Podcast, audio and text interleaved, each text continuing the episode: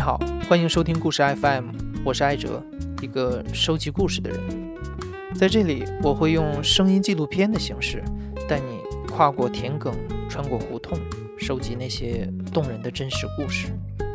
如果你想第一时间收听，可以在微信里搜索“故事 FM”，订阅关注。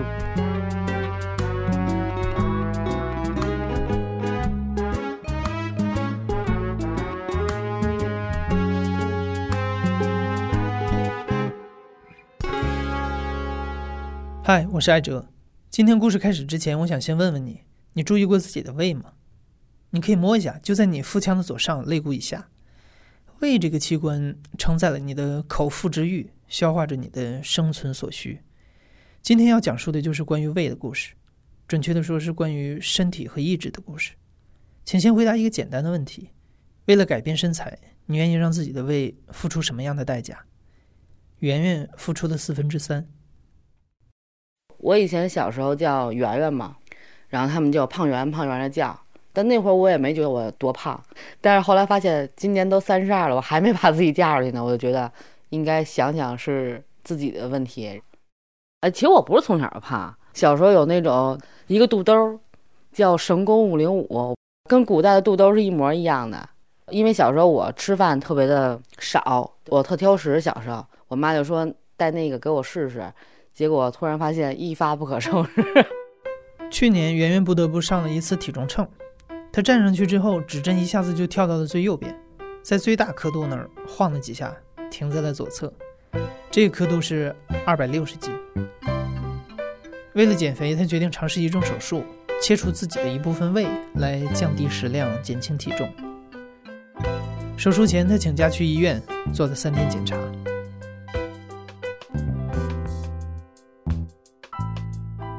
有一项检查是要平躺十二个小时，然后抽你的静脉血，连坐起来都不行，简直了！现在想想，我都觉得我是战士。好像五点吧，我记得特别清楚。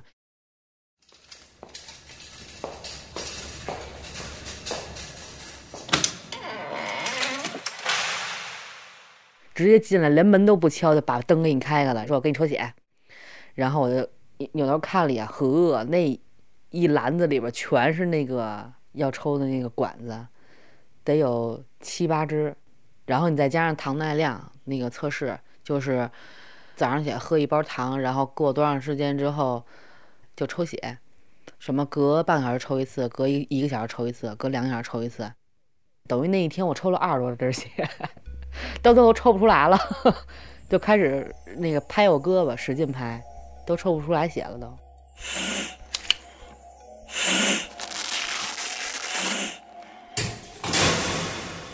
手术结束之后，他拍我，他让我醒醒，然后我就要吐，然后那医生就说：“我现在把管子给你拔了，你要自主呼吸。一开始你可能会觉得使不上劲儿，但慢慢慢慢就好了。然后他给我管子拔出去之后，就那一瞬间，我是觉得我呼吸不了了，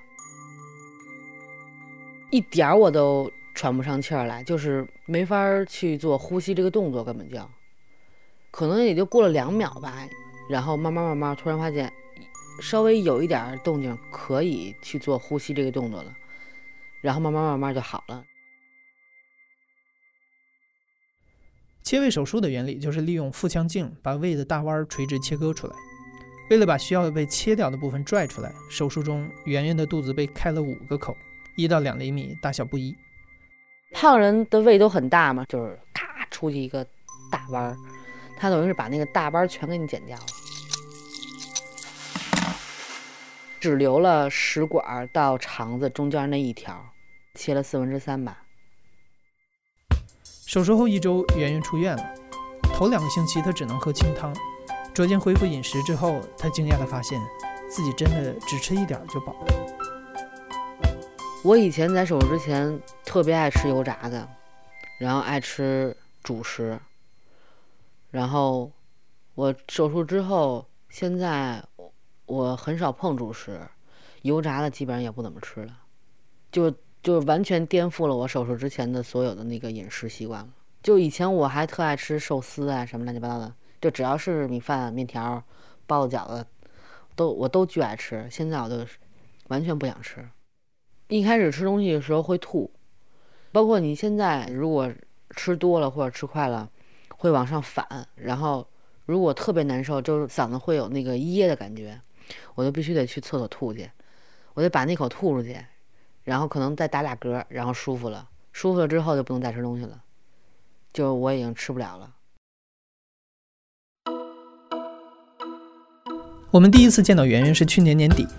那时候距离她的切胃手术已经过去了十个月，她瘦了一百斤，已经可以把自己塞进 L 号的女装，但这还不够，他还想再减三十斤。为了改变身材，你愿意让自己的胃付出多大代价？圆圆的代价是四分之三个胃，而小雪做出了更令人心惊的事情。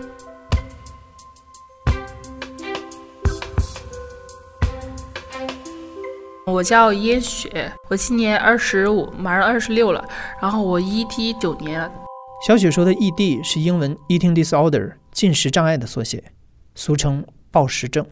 我从小就不是那种易瘦体质，然后就不瘦，但是不胖，一点不胖，天生就是腿比较粗。然后我就是因为想减腿，就想腿更细一点。在高中。一米五几吧，然后九十多斤，就看上去瘦瘦小小的。那个时候我们都是几个同学，就一起每天每天运动，一下课我们就跑楼梯，爬楼梯，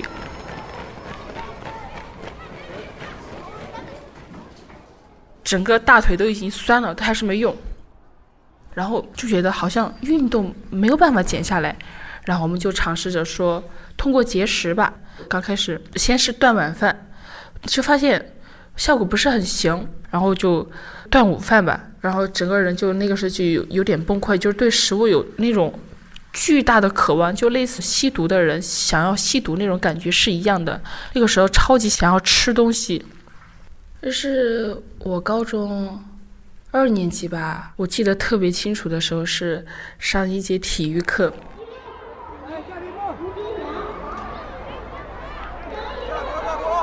然后我的那个同学，他们去小卖部买东西吃，买了很多很多很多。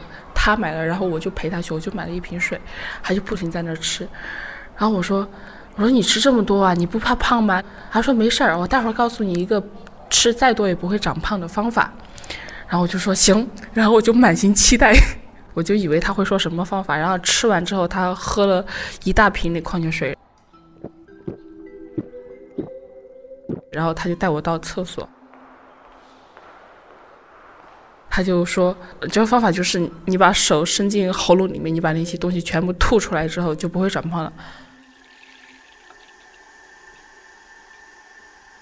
然后当时我惊呆了，我就看着他，我说：“这也行吧？”我特别吃惊，特别吃惊的看着他，然后他就在我面前，他就开始在那厕所里边吐吐吐吐吐。然后我看着他吐可难受了，然后我当时那个时候其实没怎么想，然后过了一会儿吧，我说我试试呢，他说你试嘛，你试嘛，你这样你随便吃你就不会胖了，我就试了一下，当时第一次其实没成功，吐不出来，我觉得好难受啊，吐不出来，我就不想试了。第二次的时候，我那天下午下课之后吧，特别饿，晚自习的时候就是饿得受不了了。我不行了，然后就去买了买了好多面包回来。我说一次性 我把那些面包都吃完，起码有十几二十片吐司，中间还有夹心的那种吐司，全部把它吃了。你想象一下，得有一两斤吧。那个时候刚开始，吃完之后我就不行了，然后我就可难受可难受，吃太多撑死了，然后就想怎么办？然后我忽然就想到他说可以吐嘛。然后我就去厕所，就尝试了一下，也吐不出来，大概起码吐了十几分钟吧。然后就终于一下子，莫名其妙就全部就吐出来了。吐出来之后就觉得，哇塞，好畅快呀，特别爽。然后从那之后就觉得好像找到了生活中一个小窍门，就可以随便吃，不胖。就后来就开始，只要一吃多我就吐，一吃多就吐。再后来就变成是那种因为想要吐而吃多，而不是因为说吃多了再吐，就一直后来就控制不住了。但是高中的时候我都还好，高中的时候那个时候 ED 不是很严重，大概一个礼拜会有三四次吧。刚刚进大一的时候也还好，那个时候我还瘦了好几斤，就所有的家人看见我都说你怎么瘦那么多？你在减肥吗？我说我那个时候心里面还挺高兴，看到我瘦这么明显，可高兴了。我身边那些男同学看见我都要吹口哨，你知道吗？真的，真的。然后我会觉得哇，有种自豪感，就觉得特别自豪。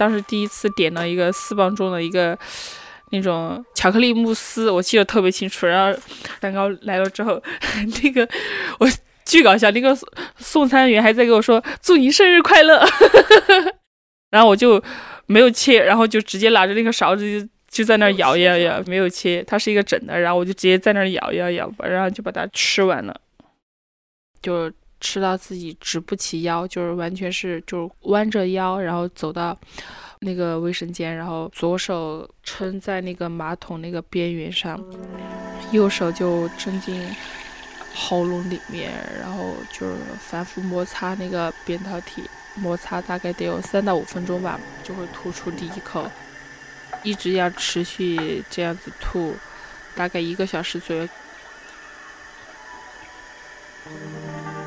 因为我最开始先吃的就是那个慕斯蛋糕，所以我吐出来，最后吐到浮在表面上的东西，浮在马桶里面就是那个慕斯蛋糕，它那个味道是超级恶心、超级难闻，很刺鼻，胃酸混合着各种各样的。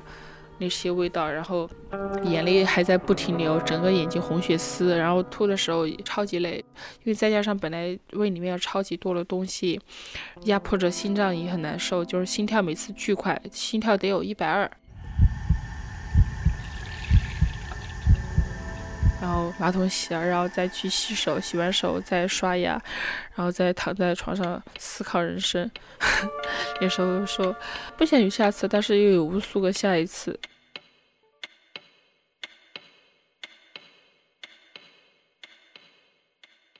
ED 就是你一旦长期就是吞咽反射嘛，它会消失的，就是你刺激那个你怎么抠它吐不出来了，你就必须休养一段时间它才能吐。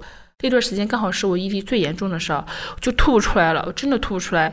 因为我是护士，我就拿过就是医院里边的洗胃管，我自己拿回家自己给自己洗了两次。我记得那个洗胃管从我喉咙进去的时候插到我咽喉那儿的时候，剧痛，那那种感觉我到现在都记忆犹新。当时痛到我，然后我就抽出来，就这上面就是已经有血丝，全是血丝，超级超级痛。你必须要把它吐不出来，不然真的想的是，我情愿死，我也不要那十几斤的东西在我胃里面，然后就强忍着疼痛，最后就把它插进去了，然后吐出来了。但是它也吐不完，吐了一大半儿出来，就是从那个管子里面全部全部就吐出来了。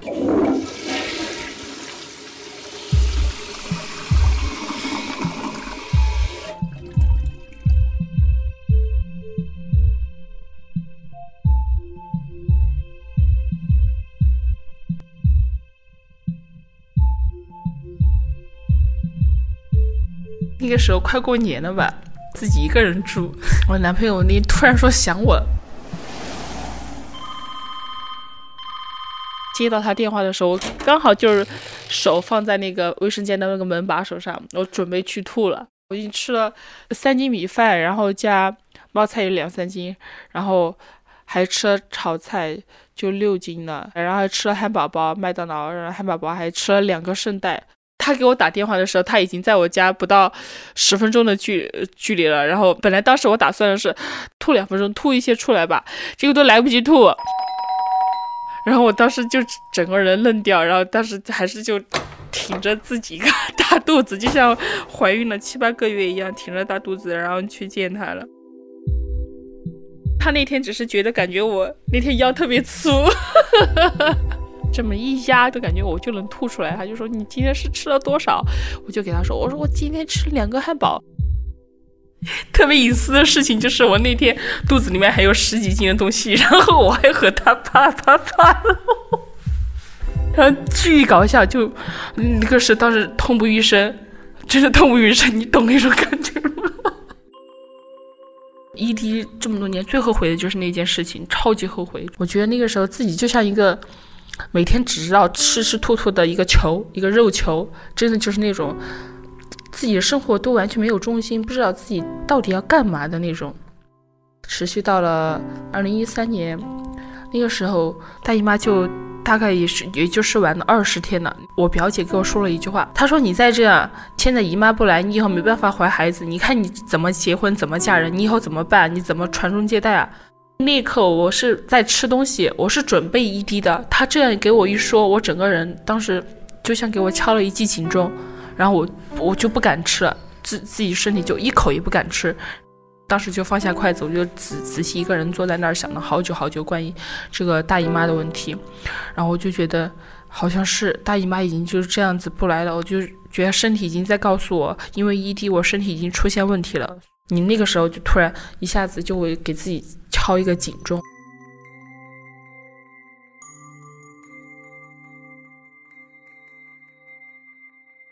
我就上 YouTube，然后还有上 Google，然后我就去看国外的那种 ED，他们是怎么治疗自己。看到很多之后，我就把那些就大大小小的那些方法就综合起来，然后再改了一些就是适合我自己的。比如说，我当时看了一个是那个刷舌苔，就是李小璐李小璐的减肥方法，就是就是你食欲大爆发的时候，然后你。抹上那个牙膏，用牙刷刷舌苔，是能很就几乎你只要一刷了，它马上就没有食欲了。还有一个方法就是，会在一个日历上面画笑脸，就是如果今天没有 ED 了，他就会给自己画一个笑脸。然后一个月下来，如果一个月他有三十天没有 ED，他就会奖励自己，给自己买一个想要的东西。我那一时候，当时也自己做了一个小日历，然后先给自己定了一个小目标，就是一个礼拜不一滴，一个礼拜不一滴之后，我就会买买我自己想买的衣服啊，或者想要什么小东西啊那种，给自己奖励。那个时候我发现还是挺好使的。那个时候你会想为了那个东西而努力。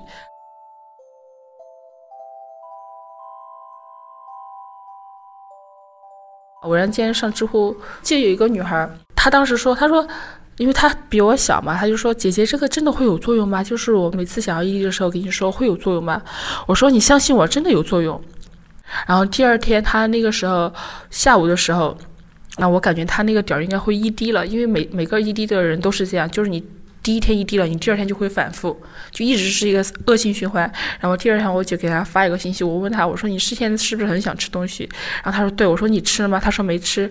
然后我就开始给他说了各种聊天、各种分散注意力的方法。然后大概聊了有半个小时之后吧，他就说，他说哎，真的，他就不想吃了，就不想一滴了。然后他就发现真的有作用。我因为这个 ED 还认识了。好多全世界各地，什么美国啊、香港啊、澳大利亚、日本啊、英国啊，各种各个国家的好多好多异地留学生，都是因为减肥，全是减肥是罪恶的根源。二零一六年八月，小雪把自己对抗异地的经历发在了网上，并留下了自己的联系方式。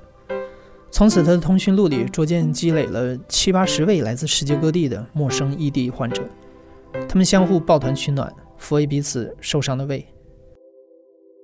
嗯，我今年二十岁，然后现在在美国读大学。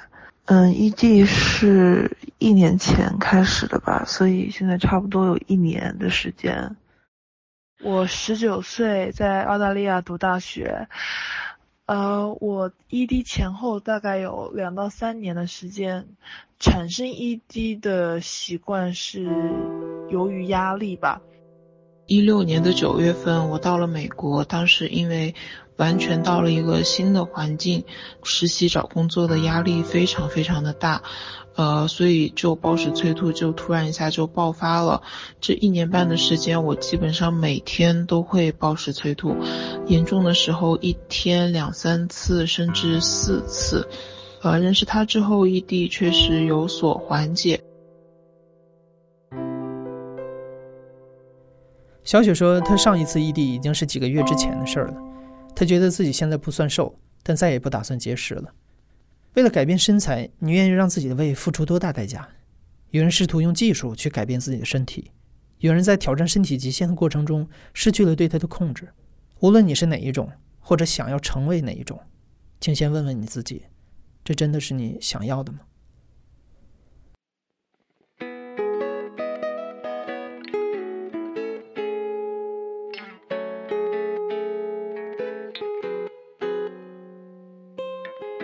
这里是大象公会出品的播客节目《故事 FM》，我是艾哲。本期节目由梁科和王思璇制作，声音编辑杨帆。感谢你的收听，咱们下期再见。